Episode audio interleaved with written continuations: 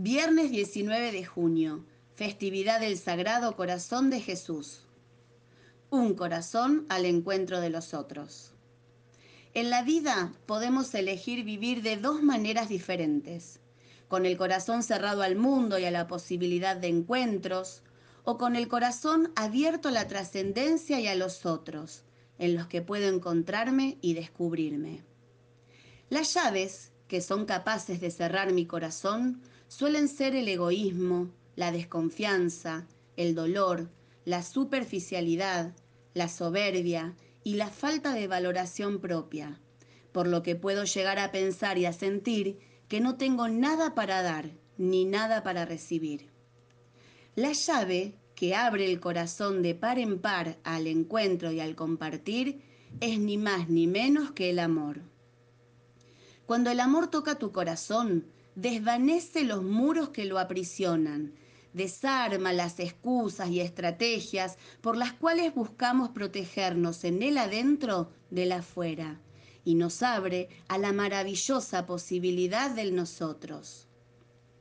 Ciertamente, la esencia del amor es el encuentro de uno con el otro, de corazón a corazón, desde el respeto, el servicio, la oblación, la alegría y la misericordia.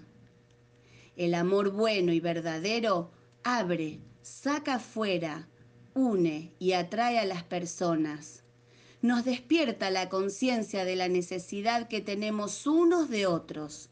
Y cuando esta unión se da por la potencia del amor, el yo y el tú se convierten en un nosotros, y ese nosotros en un encuentro interpersonal profundo y sincero, donde no hay lugar para el engaño, las caretas, las dobles intenciones y la búsqueda del propio interés. Hoy Jesús nos invita a abrir el corazón a su encuentro y nos dice, Vengan a mí todos los que estén cansados y afligidos, y yo los aliviaré. Aprendan de mí, que soy manso y humilde de corazón y qué gracia tan grande podemos recibir si somos capaces de ir al encuentro del corazón de Jesús. Un corazón tan manso y humilde como poderoso, capaz de transformar con la sola fuerza de su amor nuestro corazón y de empoderarlo para llevarlo con gran impulso hacia el encuentro de los otros y de todo otro, a quien podemos percibir desde la óptica del amor como hermano y parte de un mismo destino. Esta es sin duda la experiencia que atravesó el corazón de Francisca Cabrini y la hizo palpitar al mismo ritmo que el corazón de Jesús, y que la llevaba a pensar que el mundo era demasiado pequeño para ella, para atravesarlo, abrazarlo y dar a conocer el amor de su amado.